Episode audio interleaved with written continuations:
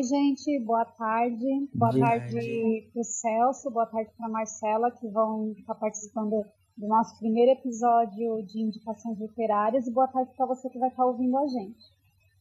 É, todos os anos, o pessoal, os alunos dos segundos anos, eles ficam à vontade para escolher é, um livro, é, um livro assim que eles, do qual eles tenham gostado, que tenha chamado muita atenção deles, para indicar para os colegas, né? A ideia é sempre eles venderem o livro, eles mostrarem o quanto o livro é bom para que a gente fique com vontade de ler. Normalmente, essas apresentações eram feitas em sala de aula, né? É, a pessoa ia lá na frente falava com a sua, com a sua turma. E a turma via, tal, tinha gente que poxa, que livro legal, quero ler também, que muito perguntado e tal. Por conta da pandemia, estamos cada um na nossa, na nossa casa, né, separados, mas a gente quer é, compartilhar com vocês essas experiências de leitura que a gente tem. Então, o que a gente imaginou? Vamos gravar podcasts. A gente sabe que é podcast? Não. A gente, a gente sabe fazer um podcast profissional? Não. Mas a gente vai tentar criar é, bate-papos em que a gente troque, é, fale um pouquinho sobre essa experiência leitora, para que a gente, de repente, é, descubra livros que se interesse por livros que a gente nunca pensou é, procurar e tal. E a gente começa esse primeiro episódio de um jeito muito bom. Espero que ele nos abençoe para os nossos próximos episódios de podcast, que é o George Orwell, né? Que é um grande, muito grande, grandíssimo escritor uhum. é, é, inglês, né? E aí, a Marcela vai é, falar um pouquinho com a gente sobre o livro A Revolução dos Bichos, e o Celso vai falar um pouquinho para a gente sobre o livro 1984. Mas antes, eu quero perguntar para vocês assim: por que ler um livro do George Orwell? Quem é o George Orwell? Por que, que vocês leram um livro deste cara? É, então, a gente vai começar falando um pouquinho então do, do nosso autor. É, o George Orwell, na verdade, é um pseudônimo dele, que ele assinou as obras dele, mas na verdade o nome dele é Eric Arthur Blair. Ele nasceu na Índia Britânica em 1903 e faleceu na Inglaterra em 1950. Ele foi escritor, jornalista e ensaísta político. Ele foi um crítico político muito. que, que marcou realmente a literatura inglesa. E Sabe que eu não sabia que era um pseudônimo? Porque, como ele criticava muitas coisas, ele normal, não podia assinar com o nome dele, assim, né, na verdade. Algumas obras. Entendo, que legal. Ele é, é, muito interessante também porque ele viveu na juventude dele todo o genocídio da Primeira Guerra. Então, então toda a ficção que ele retrata no livro é muito desse mundo sombrio e do que ele viveu né, no totalitarismo da Europa. Tem muita influência dessa, dessa vivência engraçado, né? Que cada autor ele ele traduz a influência da sua época de um jeito diferente, né? Sim. É, se a gente pensar no Tolkien, ele criou aquele universo paralelo lá do Senhor dos Anéis. E o George Orwell não, ele preferiu tipo assim é, falar quase como se fosse o futuro, né? Sim, era o futuro que ele imaginava para a sociedade de depois no meu livro. Eu gosto muito dele porque ele traduz a visão dele de uma forma muito distópica, na verdade, assim, né? Ele traz uma. É, a visão dele é pessimista, mas e algumas horas é, é um tanto meio pesada, porque te faz parar para refletir, mas é uma leitura fácil, sabe, de se fazer, assim. Não é uma coisa difícil de se entender a maioria dos livros dele. Você consegue pegar o que ele realmente está querendo passar. E é interessante também porque ele viveu bastante coisa na vida dele, porque ele nasceu na Índia, em Bengala, aí mas ele teve toda a educação dele na Inglaterra e conseguiu passar em umas escolas de elite da Inglaterra. E, e ele sempre achava deslocado da sociedade que ele vivia, né? Então ele nunca sabia o que ele era. E, e até a morte dele, ele, ele, nunca, nunca decidiu isso. Então ele não tinha um ponto fixo do que ele era, entendeu? Ele não era nem de direita, ele não era nem de esquerda. E algumas pessoas falam que esse negócio, ele, ele até era mais esquerda que a esquerda, então ele nunca foi muito bem definido. Isso é bom por Sim. um lado, porque aí você tá livre para escrever do jeito que você quiser também. É. Você não tem compromisso com nenhum grupo que você não. defende, né? O escritor deve dar muita liberdade, né? Pessoalmente eu não sei como é que é, mas né? Pro escritor é bom, né? Por isso que os livros dele têm tanta crítica, assim.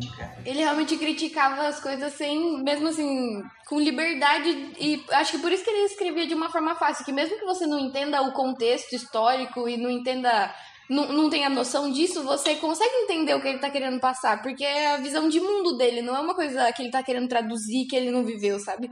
Isso eu acho que é o que eu mais gosto na forma que ele escreve, assim. Eu acho que assim o, a característica de um clássico literário e esses dois livros que vocês estão trazendo são clássicos do século XX, né? Uhum. É, é, exatamente isso. É que você, assim, se você entender o contexto, beleza, vai ficar super mais, mais profundo e tal. Mas se você não entender, o clássico ele atinge aquilo que é universal. Ele atinge aquilo que é universal no ser humano. Então, é a busca pelo poder, é a, a, a, o direito à liberdade. Isso é, é assim, universal em todos os, os momentos da história. A gente sempre vai se questionar até, até que ponto é, o poder pode corromper, Exatamente. até que ponto a gente, a gente defende, a gente quer ter liberdade e o quanto a liberdade é importante. Isso é uma discussão que é universal é, daqui a, a, a, milênios, se o mundo ainda existir, as pessoas ainda vão estar falando disso. E, e o, o, clássico, ele consegue fazer isso. Então, é por isso que ele, ele trans, é, transcende a própria época dele, entendeu? Isso que é legal do clássico, né? Eu conheci esse livro, A Revolução dos Bichos, porque a minha mãe, quando ela deu aula para mim, ela leu ele na. Ela me deu aula de história. Então a gente aprendeu essa a gente foi vendo nas aulas e aprendendo história e lendo livro, assim, foi muito legal fazer essa relação dentro da sala de aula, mas a gente também discutia coisas que são cotidianas, sabe, assim, de coisas que ele trata mesmo. Legal, muito legal, né? Porque às vezes a gente tem essa visão de que você levar literatura para a sala de aula vai acabar com o prazer de ler. Muita gente tem essa visão, né? Ah, eu, eu, eu, eu deixei de gostar de ler por causa da escola, porque a escola me obrigava a ler. E não, né? Essa experiência que você está passando mostra que se você souber trabalhar a literatura em sala de aula, ela é, é, é muito legal, é muito interessante, né?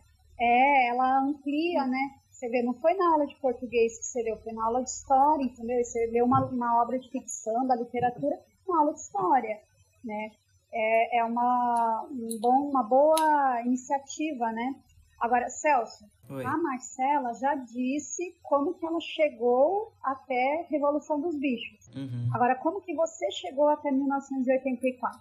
Então, eu tava vendo algumas sedações e, e esse livro, é, ele tem tanta pauta que você pode citar ele em, em muitos temas de redação. Então, acho que ele, ele é muito importante para quem vai fazer vestibular ou essas coisas de ler, né? E ter mais conhecimento sobre esse assunto que você pode colocar em vários, vários lugares. E, e o livro, ele, ele é realmente muito bom, ele, ele mostra muitas coisas, você consegue refletir a, a, a coisas do, do futuro, a desesperança do futuro. E ele também expressa o desespero da pessoa não ter liberdade e querer, querer ter liberdade e é, é extremamente interessante essa, essa narrativa. Ah, legal. Então você foi atrás do livro, ele, o livro não veio até você, né? Você que foi atrás dele, né? É. Legal também esse uhum. movimento, né? Agora vamos lá, vamos para o que interessa para a pessoa que está ouvindo aqui assim, cara, eles estão falando desse livro, mas o que, que tem nesse livro? Como que é esse livro, né? Marcela, vamos dar, fazer as honras primeiro, porque o seu livro é, é, foi escrito uns anos antes do livro do, do Celso, né? Em que ano que foi escrito, mais ou menos? Foi escrito em 1945. A ideia começou a ser. Ele começou a pensar nisso lá por 1937. Ele escreve mesmo no livro que eu peguei, ele, ele descreve isso. Que ele começou a ter essa ideia quando ele estava como jornalista na Espanha. E ele viveu durante a Guerra Civil da Espanha e ele lutou ao lado dos republicanos, que ele era ele assim era da esquerda, era socialista, né? E depois ele volta pra. Ele tem essas experiências, começa a ter ideia, vai pra. volta pra Europa, vê o estado da União Soviética, a ditadura stalinista, e aí ele termina o livro. Assim, consegue terminar de conceder a ideia assim e começa a escrever.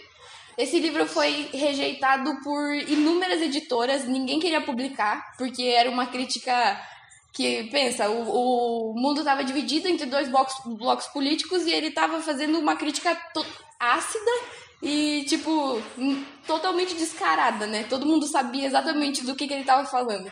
Mas Corajosa, hoje... né?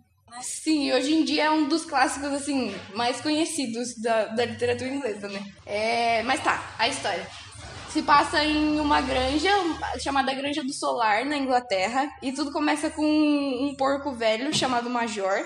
Ele já é muito vivido e acredita que já tá chegando sua hora e decide dividir um sonho com a granja. Aí ele convoca uma reunião no celeiro com todos os animais e conta o sonho dele. O sonho dele é que os animais sejam livres da exploração humana que eles trabalhem para eles mesmos e ele apresenta tipo como seria melhor a realidade para eles se eles não tivessem os humanos para as custas deles, né? Porque são eles que trabalham mesmo. E como eles trabalhariam menos, comeriam mais e como isso seria melhor. Os bichos nunca tinham pensado, mas entram em êxtase com a possibilidade disso acontecer. Uns dias depois o, esse porco morre, mas o restante dos porcos do, da granja toma a iniciativa de continuar com essa ideia. Então eles começam a fazer reuniões, reuniões com os bichos da granja, reuniões entre eles mesmo, definem os princípios. É, no dia da reunião do celeiro, o major ensina uma música para os animais chamada Bichos da Inglaterra, que basicamente define essa ideia que ele passa, dos animais serem livres mesmo. Ele basicamente apresenta a ideia de extinção humana, sabe? Que realmente os seres humanos não estejam na face da Terra. É... Ô Marcela, eu, eu, li, eu, eu, li esse livro, né, há muitos anos, e eu não, os, os humanos, eles não aparecem, né? É, tipo não. Que o, o, o Charlie Brown, os adultos, né, eles, não aparecem, né? Sim. Só os é. animais que, são, que, que falam, que, que conversam, que são os personagens mesmo, né? Eu, eu gosto muito que, tipo, é uma fábula, né? Que são os animais que realmente falam. Não tem nenhuma fala humana, assim, nem, de nenhum personagem que é ser humano. Só tem fala dos animais mesmo. Isso eu acho incrível. E não parece uma fábula quando você tá lendo, assim. Não é infantil. É, então, é muito legal. Então, aí os porcos tomam a frente de, dessa ideia, e a partir dessa música que o Major ensinou, chamada Bichos da Inglaterra, eles definem os princípios dessa filosofia que eles dão o nome de animalismo. E o princípio é quatro pernas bom, duas pernas ruins. E... Verdade, eu lembro disso. Muito bom, cara. E eles. Nossa, tem uma frase que o Major usa no discurso dele, assim, de celeiro. E. Não, não vou dar spoiler, deixa. Tá é... Não, Esse não pode dar spoiler. Mas tem frases muito boas e ele, ele usa frases que, tipo, são muito atuais, sabe? Frases. Realmente, assim, bordões que hoje em dia a gente escuta e ele usa naquela época como uma ironia, sabe? para fazer crítica. É muito louco fazer essa relação. É. Enfim, continuando. Aí, a partir desse princípio, os porcos começam a doutrinar os outros animais, né? E os outros animais não são muito inteligentes, eles não pensam por si próprios, assim. Então, no começo eles ficam com o pé atrás, porque o Jones é o dono deles, né? E eles têm a, alguns têm essa consideração. Mas depois eles acabam sucumbindo a, a essa ideia, assim, e, e aceitam. Aí, um dia, eles têm uma brecha e fazem a revolução, se revoltam, porque o Sr. Jones, que é o dono da fazenda, ele tá com algum problemas com álcool e ele descuidou da fazenda, então os bichos já estão se sentindo injustiçados, assim. E aí eles têm uma brecha, se revoltam e conseguem expulsar o Sr. Jones e os peões da fazenda. Aí, esse primeiro passo de para a revolução é o que abre a brecha para todas as outras questões que que são as metáforas que ele usa durante o livro, tipo, como os animais vão manter a, a granja e as plantações? Como eles vão gerir isso? E tem dois porcos que se sobressaem, né, como líderes, assim, que são dois barões, dois jovens barões da, da granja, o Napoleão e o Bola de Neve. E eles meio que disputam o, o, o poder por, porque eles têm interesses diferentes para como a granja vai se desenvolver no futuro. Então, esse primeiro, esse, essa, esse primeiro passo para a revolução que eles têm é só o início de como tudo isso vai rolar depois, sabe? Será que eles vão realmente conseguir manter esses ideais até o fim, que foi o que deu início à revolução? Será que, será que os humanos vão voltar? Tipo assim, né? É, será que o Sr. Jones vai se dar por vencido pelo, pelos animais na granja? É toda essa questão. Legal, Marcela. Muito bom. A gente volta a falar um pouquinho Vamos ouvir agora o, o Celso falando sobre 1984. Imagina um livro que tem nome de ano. Muito louco, né? Corajoso, né? Esse título, 1984. Que agora pra gente é passado, naquela época era futuro, né? Muito louco, é dark, né? Muito dark. Sim. Vai lá. Então, quando o George estava escrevendo esse livro, ele estava escrevendo em 48 e o livro foi publicado em 49. E quando ele estava escrevendo, tava, tava tipo um perigo na época dele, que era uma terceira guerra nuclear, né? Aí, com medo de acontecer alguma coisa, ele foi para uma ilha na Escócia. E foi lá que ele escreveu o, esse romance em 1984. E, e um fato é que quando ele estava escrevendo, era em 48 e publicou em 49, ele morreu em 50. Então ele escreveu o livro, publicou e já morreu. E nem, ele nem conseguiu ver não, o nem, livro dele se nem tornar viu. um clássico, um best-seller, né? Uh -uh. E, e na história do livro, é, é como se o mundo tivesse dividido em três blocos, que é a Oceania, a Eurásia e a Lestásia. E o grande herói do livro é, é, o funcionário do Partido Comunista, né? Que manda na Oceania, que era o único partido e o único governo que existe e não tem democracia. Então ninguém vota. E quem manda lá é o Grande Irmão, que é um personagem do, do livro. E, e a vida dessas pessoas que, que moram lá é, é, monitorada. Então, dentro da casa delas, nas ruas, nos trabalhos, em todo lugar, tinha uma coisa que o livro chama de teletela, que ela transmite propaganda política 24 horas por dia. Então, é 24 horas, nem de noite eles desligam e é, passando propaganda. E, e, em vez de, de só passar propaganda, ela também monitora você. Então ela tem câmera, tem microfone e tudo que você faz, ela sabe. E um dos maiores medos das pessoas que, que, que convivem lá é, é ser contra o partido e falar alguma coisa dormindo. Nossa, dormindo. Dormindo. E a, a teletela pegar. Era, era um medo terrível de todo mundo. Porque se a teletela pegasse alguém que era contra o partido falando qualquer coisa que o partido não quisesse que eles falassem, era chamado de crime de pensamento. E você era preso, era torturado, era enforcado. Era é, é horrível. E, e quando o Winston chega em casa, é a única. Porque ele chega cansado, a vida dele é uma merda, porque a situação de lá é horrível. Ah, o lugar não tem praticamente nada. A comida é, é, é horrível também. É, é tudo uma situação de, de pós-guerra e, e, a rua é toda cheia de, de prédios caídos, as casas são totalmente precárias. Então a única coisa que ele quer é descansar. E ele chega em casa e tem que ficar escutando a teletela alta, aquele 24 horas por dia em, com propaganda e não pode desligar.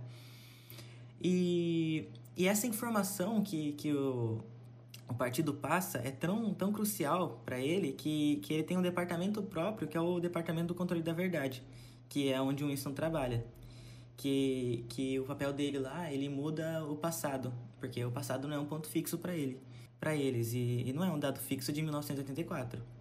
Então ele muda as informações e de acordo com os interesses do partido, como se, por exemplo, uma notícia do início do ano dizendo que a meta de produção de calçados era, era tal valor. E aí chega no final do, do ano, o partido não consegue alcançar essa meta. Em vez de ele falar para as outras pessoas que, que, olha, não alcançamos a meta, em vez disso, ele pega as, todas as notícias que tiveram essa meta e trocam essa meta para uma meta menor. Então ele chega e fala para todo mundo, ele manipula a informação, chega para todo mundo e fala que a meta era menor e que eles superaram a meta. Não. Então essa ideia de o grande irmão não errar e toda notícia feita para fortalecer a imagem dele, essa propaganda que ele traz é, é infalível. Assim as pessoas não questionam o grande irmão. Sim. E, esse, e o partido ele cultiva um conceito que é, que é muito interessante, principalmente entre as pessoas que são membros do partido. E, e esse conceito ele é chamado de duplo pensamento no, duplo pensamento no livro, que é para as pessoas poderem incorporar todas essas coisas de mudança de história.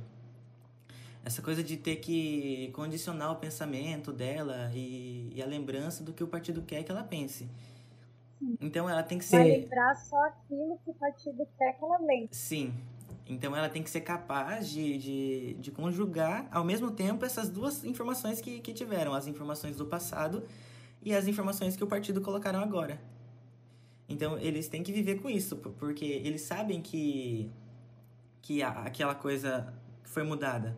Mas ao mesmo tempo, ele tem que acreditar no que o partido manda ele acreditar.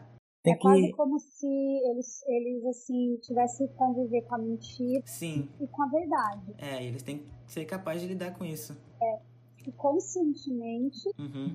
é, tomar partido da mentira. Sim. Eu sei que é mentira, mas. Mas eu tenho que acreditar e assumir essa posição do partido. E igual essa palavra que eu falei, duplo pensamento.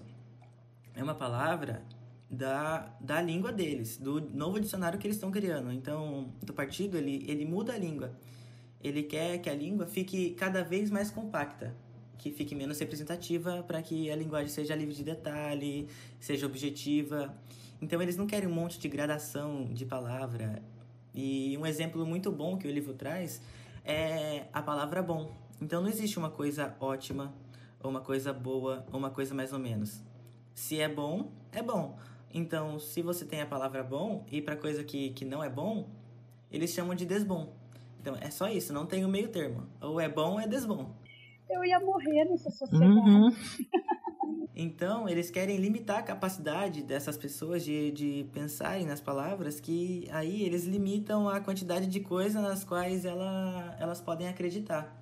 Nossa. Limitam as pessoas de se expressar, né? Sim, elas têm pouquíssimas palavras é uma manipulação muito profunda, né? Você, daí você pode imaginar qual o poder da palavra. Uhum. Se você precisa, se, se um governo totalitário ele vai contra determinada coisa, é porque aquilo tem muito poder. E, e, é muito perigoso, né? Sim. Então você tem que você tem que controlar até o jeito como as pessoas se expressam, uhum. porque a expressão é muito poderosa, né? muito. né? Olha que interessante.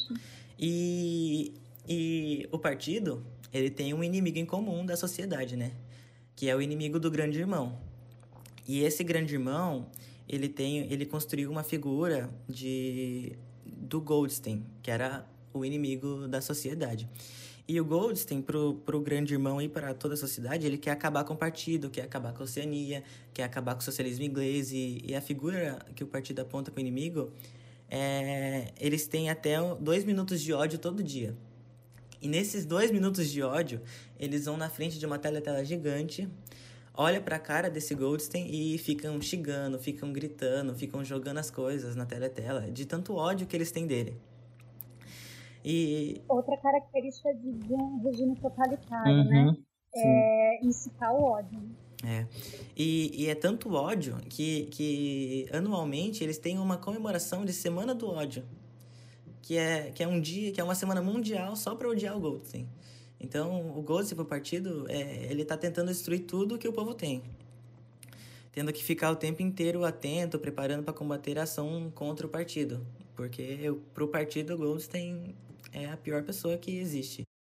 A ideia também de controlar pelo medo, né? As pessoas, assim. Uhum. Tipo, criar um vilão para as pessoas terem medo e quererem segurança através de você, assim. Sim, toda essa situação, né, que eles passam. Precisa da figura do inimigo para que você convença as pessoas que as está protegendo. Então as pessoas elas vão elas vão perdendo um pouco da é, do ela, elas abrem mão do direito, né, em, em nome de uma suposta segurança. Sim. Até essa parte, o Winston vive a vida dele, né, como qualquer outra pessoa. Só que o Winston, ele sempre teve um pensamento contra o partido, ou não, é, não é exatamente contra, mas é, ele queria saber sobre o que aconteceu no passado, né? Porque ninguém sabia do que aconteceu de verdade, nem quando ele era criança. Ele lembrava de pouquíssimas coisas. Então, até para ele sair na rua era, era muito difícil. E, e perto do bairro dele tinha uma loja de, de bugiganga. Então ele ia lá e ficava olhando as coisas. Ele comprou um caderno que ele, fez, que ele usou como diário e, e escrevia sobre a vida dele. Mas só que isso era proibido. Então, ele tinha que ir no lugar do quarto dele onde não pegasse teletela, que era do lado da teletela, que era o único lugar do quarto que não pegava. Então ele escrevia lá, e a primeira coisa que ele escreve no diário é a data. E, e para escrever essa data, ele tem uma grande dúvida, porque ele não sabe se ele está em 1984. Ele não sabe o ano que ele está. Nem isso, nem, nem disso do ano que ele está, ele tem certeza. Então, ele escreve, vai para o trabalho e vive a vida dele. Sempre com esses pensamentos contra o partido e não podendo demonstrar, porque senão ele ia preso teve um dia que ele foi procurar mais sobre saber sobre saber da verdade, né, do, do passado. Então ele ia em bar é, conversar com, com pessoas mais velhas sobre o passado, só que também eles nunca lembravam. E, e ele queria muito saber como era antes da Revolução. Quando ele estava indo nesse bar, ele resolveu dar uma passada de novo na, nessa lojinha de bugiganga de um velhinho. E o velhinho, ele, ele mostrava as coisas e ninguém entrava naquela loja. E o velhinho quis mostrar o segundo andar da loja para ele. Então ele foi lá em cima, mostrou o segundo andar e o velhinho disse para ele que lá não tinha teletela. Que o lugar era muito antigo e lá não, não existia essas coisas ainda. E ele foi lá e, e, a coisa que o Winston mais queria era viver longe da teletela. Então ele até pensou por alguns dias alugar aquele lugar para ele poder ficar ficar ali é, sozinho um pouco sem ninguém ver ele. E a situação dessa, dessa casa também era bem precária, era cheia de mofo e era tudo sujo, mas tinha cama, umas coisinhas para que dava para dormir lá algumas noites. E, e ele não ficou lá, ele foi embora depois, voltar para casa dele, e quando ele foi embora, ele, ele, o Winston é uma pessoa muito observadora, ele, ele, ele vê tudo que está acontecendo. No livro também mostra isso, é, são bastante detalhes que tem no livro de tudo. E quando ele foi embora na rua, ele não podia ser visto por ninguém, né? Porque uma pessoa do partido, aquela hora, aquele horário, não podia estar tá, tá passeando por aí. E ele viu uma moça observando ela, observando ele. E ele achou que ela era alguém do partido querendo querendo ver ele ou denunciar ele porque ele estava cometendo algum crime do pensamento que ele achou que ela achava. E aí o, o, pensamento dele, quando viu ela, ele tinha comprado um, um uma, tipo uma, uma um, um, negocinho redondo assim no, nessa lojinha de uns 100 anos atrás. E quando ele viu ela, a, a primeira coisa que ele pensou era: eu preciso estuprar ela e matar ela. Pra, pra ela não, não, não falar pro partido que eu tô aqui. Nossa, sério? Sim, a primeira, a primeira impressão dela foi isso. Dele foi. Dela, dele nela foi isso. Só que ele não fez nada e só voltou para casa escreveu no diário sobre ela. E quando ele volta no trabalho, no próximo dia, ele vê ela de novo. E ele nunca tinha visto ela na vida. Por algum acaso, ela passa do lado dele e cai. E quando ela cai, ele, ele vai tentar ajudar ela. E quando ele ajuda ela, ela deixa um papel na mão dele. E isso não podia, né? Contato de homem com mulher sem ser casados ou alguma coisa assim, ele não podia no partido. Então era uma coisa totalmente restrita. E quando ele foi ver a mensagem, ele foi para a área de trabalho dele, né? Onde ele ficava mudando as notícias que, que a Teletela mandava. E ele não podia abrir lá e ler como uma pessoa normal, né? Ele tinha que, que arranjar um jeito de a Teletela não ver o que estava escrito no papel, porque nem ele sabia o que estava escrito no papel. Então, tinha um lugar na mesa dele que a Teletela não pegava, ele leu o papel, e quando ele lê o papel, ele não pode demonstrar nenhuma emoção é, porque a teletela pegava batimento cardíaco, uma levantada de sobrancelha que ele, que ele desse, que não fosse necessária para aquele momento, a teletela via e, e sei lá o que faria com ele, entendeu? E quando ele abriu o papel, estava escrito Te amo, ou como retrata no livro, Amo-te. E, e ele fica sem saber o que aconteceu. Por que ela ama ele? Ela nunca viu ele. E ele joga esse papel no lixo. Mas, mas aí, depois disso, começa a girar algumas perguntas, porque ele, ele até ele mesmo se faz as perguntas. Porque no papel que ela deu para ele estava escrito que ela amava ele. O que, que ela tinha a ver com ele? O que, que ela estava tramando para ele? Então, então é, é isso que, que ele tenta descobrir depois e acontece várias coisas no livro que dão muitas reviravoltas. Aí a gente fica se perguntando, a gente não vai responder, obviamente, mas assim, ela gosta dele mesmo? Ela quer, ela quer fazer alguma coisa contra ele? Ela tá planejando alguma coisa? Ela sabe se ele, ele, ele comete algum crime do pensamento? Então tem todas essas dúvidas que, que depois no livro mostra, mas é, é bem chocante. Você não espera. Sim, eu imagino. Eu posso imaginar. Agora, diante disso aqui, né, desses dois enredos assim, é, digam para mim, por que, que vocês escolheram os livros que vocês escolheram, que escolheram para apresentar? Porque eu sei que vocês já leram outros livros, né?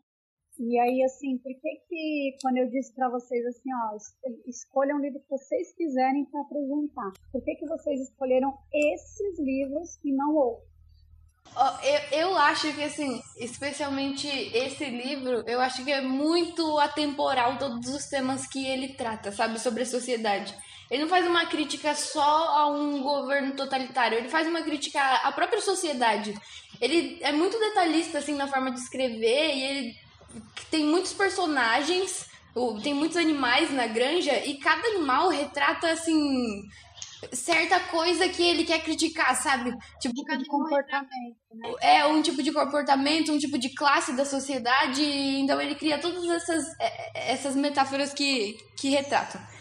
Então, ele critica esses aspectos da, da sociedade e do governo de tipo das pessoas de sempre existir um salvador, um, um, uma pessoa que um político que aparece assim trazendo pro pro que a gente vive hoje em dia, porque a gente já pode ter visto.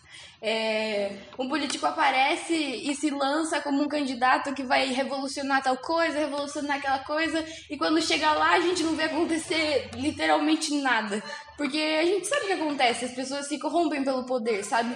E eu acho que esse é um tipo de coisa que acontece desde aquela época e acontece até hoje. Então, assim, os temas que ele trata é muito atemporal e é uma coisa que tá muito cravada na nossa sociedade. Eu acho que, tipo, as pessoas deviam ler tanto para se autocriticar quanto criticar o mundo que a gente vive. Legal.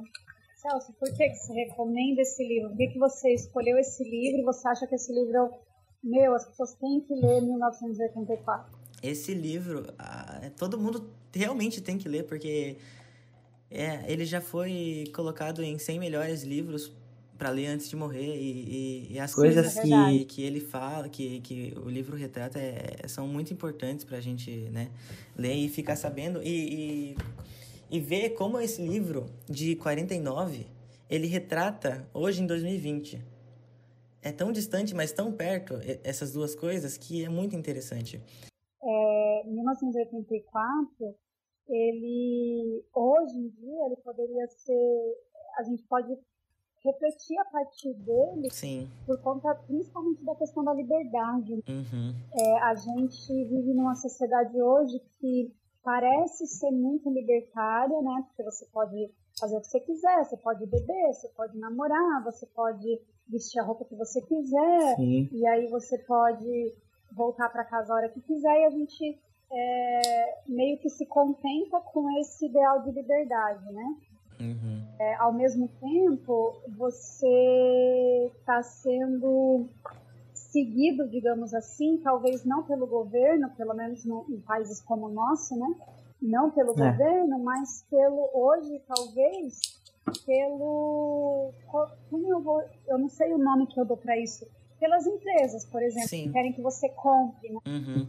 Então você qualquer passo que você dá, qualquer comentário que você faz. Tudo que a gente quer comprar, igual Isso. quando a gente pensa ou pesquisa sobre alguma coisa, mínima que seja, que você quer comprar um tênis, quando você vai ver seu celular, tá cheio de anúncios de tênis para comprar. Exato. Então, isso já é um jeito de, de, de eles nos, nos verem, né? E nos controlarem. É, nos controlarem. Meio, meio que controla o nosso desejo, né? O Sim. que a gente deseja, o que a gente. A propaganda acho que toma esse espaço de controle. A gente acha que a gente é muito livre para consumir, mas o nosso consumo ele é, ele é muito direcionado, né? Sim. Ele é muito assim tudo, né? O que a gente come, o que a gente veste, o carro que a gente compra, o estilo de vida, né? O, uhum. Onde você vai passar as férias. Então tudo é meio que parece e, e a pior prisão é aquela que parece ser uma coisa livre, né? Parece, Aí você é, não tem essa mesmo. noção do quanto você não está sendo livre, do quanto você não é livre, né? E, e também essa coisa de, de monitorar a nossa vida privada, né? Tem até uma empresa que, que é iniciar, e, e várias empresas também, que pega os algoritmos do celular e, e, sabe tudo que tem. Até um boato do TikTok também, que é boato recente, né? De pegarem as informações também. Tem, tem várias coisas sobre isso. É, também? Esse eu não ouvi ainda. É, foi recente esse. Eu não uso TikTok. Mas, mas eu acho que é isso, né? E a gente, assim, é, tudo é organizado de tal maneira que você abre mão de bom grado da sua uhum. liberdade, né? A gente abre mão pra, pelas comodidades que o uso do celular nos traz. Então, Sim. eu compro as coisas em casa e aí eu, eu vejo vários produtos, muito, muito, muitos produtos antes de comprar. E, e eu, eu uso minhas mensagens, falo com quem eu quiser. O, teoricamente ninguém está muito interessado no que eu estou falando, então eu acho que eu estou super livre, né? E a gente, a gente sabe que não, né? A gente sabe que não. É, escândalos recentes, né? É, é, com o Intercept, por exemplo, né? A gente, a gente sabe que não. A gente sabe que toda informação que alguém pode ter a nosso respeito é, é um tipo de poder também, né? Que a pessoa tem em relação a nós, né? Exatamente. A gente meio que ignora, porque a gente quer mais é ter facilidade na Sim. vida e a gente também não está errado, né? É. Mas acho que é, o, o, livro traz essa, essas questões, assim, também, né? É. Também o fato de eles conseguirem mudar a verdade. Tanto no livro, tanto hoje em dia. Porque, igual igual eu falei, o livro, no partido, ele conseguia mudar a cabeça das pessoas. Mesmo elas sabendo que aquilo estava errado. Mas elas acreditavam. E, e, e, e, esse, um exemplo que é, é o, quando caiu o avi, avião de Putin em 2014. Foi quando o governo da Rússia disse que quem derrubou foi a Ucrânia. Aí começaram a, a discutir guerra para lá, guerrinha para cá. E, e, depois de investigação foram ver que quem derrubou não foi a Ucrânia, e sim a Rússia. Nossa. É, é, é disso que retrata também. É, e, e a, quando eu tô lembrando aqui, quando os Estados Unidos invadiram o Iraque dizendo que tinha armas nucleares lá uhum. e, e, ninguém achou até hoje essas armas, né? Sim. E, e tal. E, e eu acho que um, um, um, exemplo mais pertinho da gente é as fake news, né? É. Acho que as Sim. fake news também são um jeitinho de você manipular a verdade, né? Uhum. Você joga lá. Quem acreditar, acreditou. E aí a notícia vai passando, passando, passando, e chega um ponto que todo mundo acredita e não tem como, né?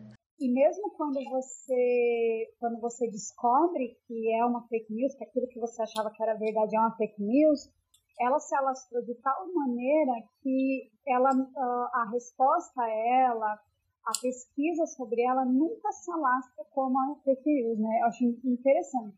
Se eu disser assim, é, fulano matou cicrano, Aí depois pode aparecer o ciclano vivo. Sim.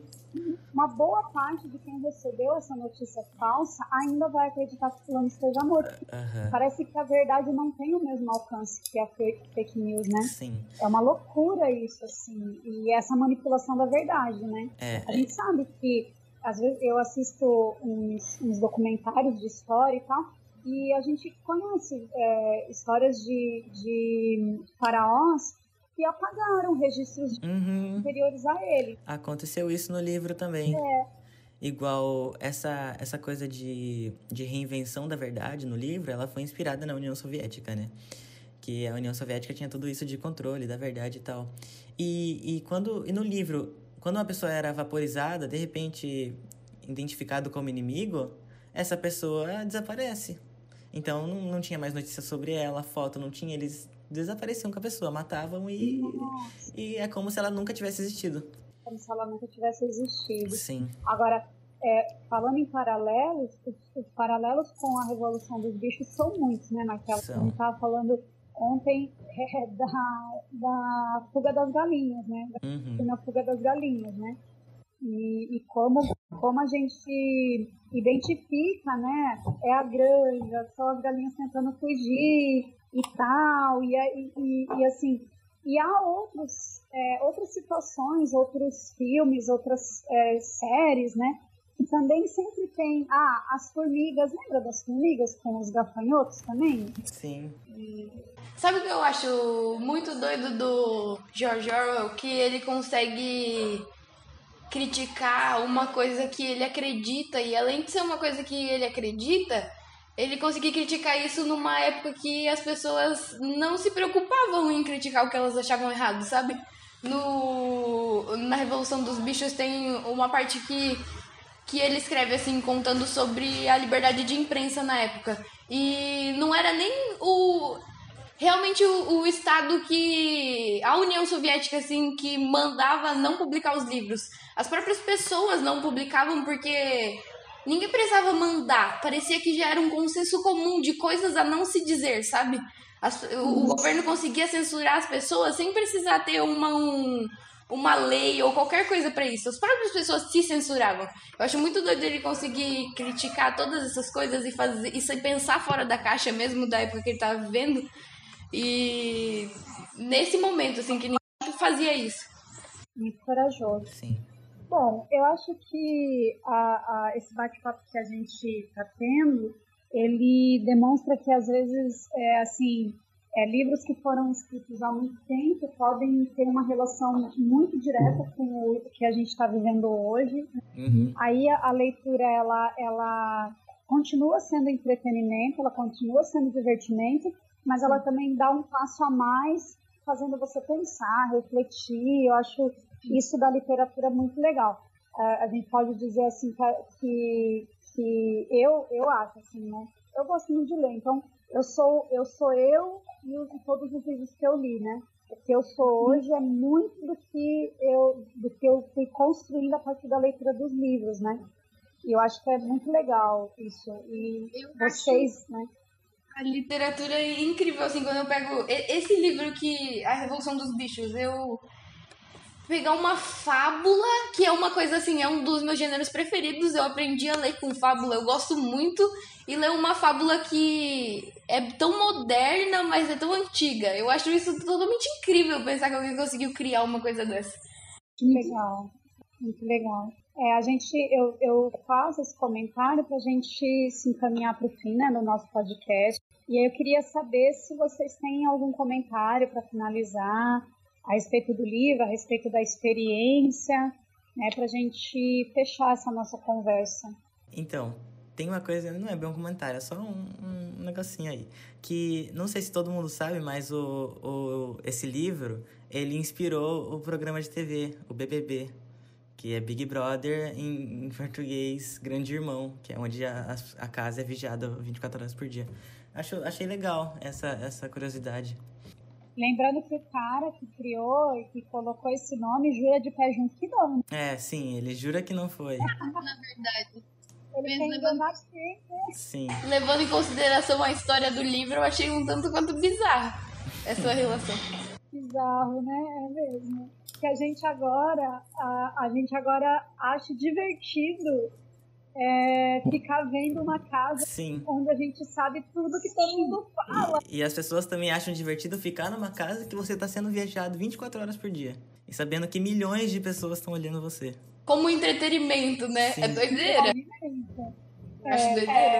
Dá a impressão que tudo no, no mundo acaba em pizza, né? Uhum. Parece que a gente consegue transformar tudo, as piores situações, em entretenimento, né? Sim. Em, em divertimento, né? É muito Black Mirror, né? É muito Black Mirror. Bom, vamos lá. A Marcela quer fazer algum comentário final? Eu acho que é importante a gente procurar leituras leituras realmente que fazem a gente parar e analisar as coisas que estão acontecendo nesse momento, assim. Eu acho que tanto A Revolução dos Bichos quanto 1984 são livros que trazem reflexões muito importantes, assim, sobre egoísmo, sobre realmente a nossa posição, sabe? O que, que a gente. Como a gente se posiciona nesse momento em relação a tudo isso que está acontecendo? Sabe? Acho que também traz um pouco de coragem pra gente pensar fora da caixa, é, essa coragem do George Orwell. Sim. Acho interessante. Exatamente. E é, um, é, realmente um livro muito bom, ele não é muito difícil de ler. Acho que no comecinho tem um pouco mais de dificuldade, mas você já pega o ritmo do livro. Revolução dos Bichos eu acho que é bem muito fácil de ler, assim, não tem nada de difícil, e mesmo que você não pegue as referências históricas, é uma fábula, assim, sabe? Ele é considerado até um livro infantil, às vezes, assim, você lê na internet. Sim. Infanto juvenil, né? É, ele é meio classificado como infanto juvenil mesmo, verdade. Já vi essa classificação para ele também. Bom, mas é isso. Agradeço a vocês. Acho super legal é, dois jovens, né? Lerem clássicos tão importantes e gostarem, né? Deles e falarem e indicarem, né? Acho esse um movimento muito importante, né? Acho que é, hoje um aluno me perguntou assim, o que era que a gente vive? Eu falei, nossa, que pergunta fácil, né, pra você fazer essa O que era que a gente vive? Porque tá muito difícil, né? Tá muito difícil a gente é, é, definir, assim, qual é o período que a gente está vivendo, tanto no Brasil quanto no mundo. E eu acho que essas leituras, elas talvez sejam esse norte, né? Elas, elas clareiem a, a, nossa visão para a gente entender um pouco como nós chegamos aqui. Acho importante olhar para trás e ver que a gente, que tipo, o mundo já passou por momentos tão difíceis quanto, sabe? Exatamente, isso é muito interessante. Tão difíceis e que a gente soube se reinventar, né? Acho que é, é um jeito de se reinventar, melhorar em algumas coisas, em outras não, mas é, é, a gente tem, tem a possibilidade de, de continuar. Não, não é o fim do mundo. É, parece, mas não é. tá bom? Gente, obrigada. Fiquem bem. Para todo mundo que está ouvindo a gente, esse é o nosso primeiro episódio. É, a gente vai fazer outros episódios, né? É, o nosso, nosso próximo episódio é com os alunos do segundo B, a Marcela e o Celso são do segundo A, tá? E a gente vai fazer propaganda, vocês vão saber quais são, são outros dois livros muito, assim, é, importantes, mas eu não vou dizer agora que é para causar um pouco mais de impacto. Bom, tchau, gente. Tchau para quem está nos ouvindo. Tchau. Voltar em qualquer hora. Até mais.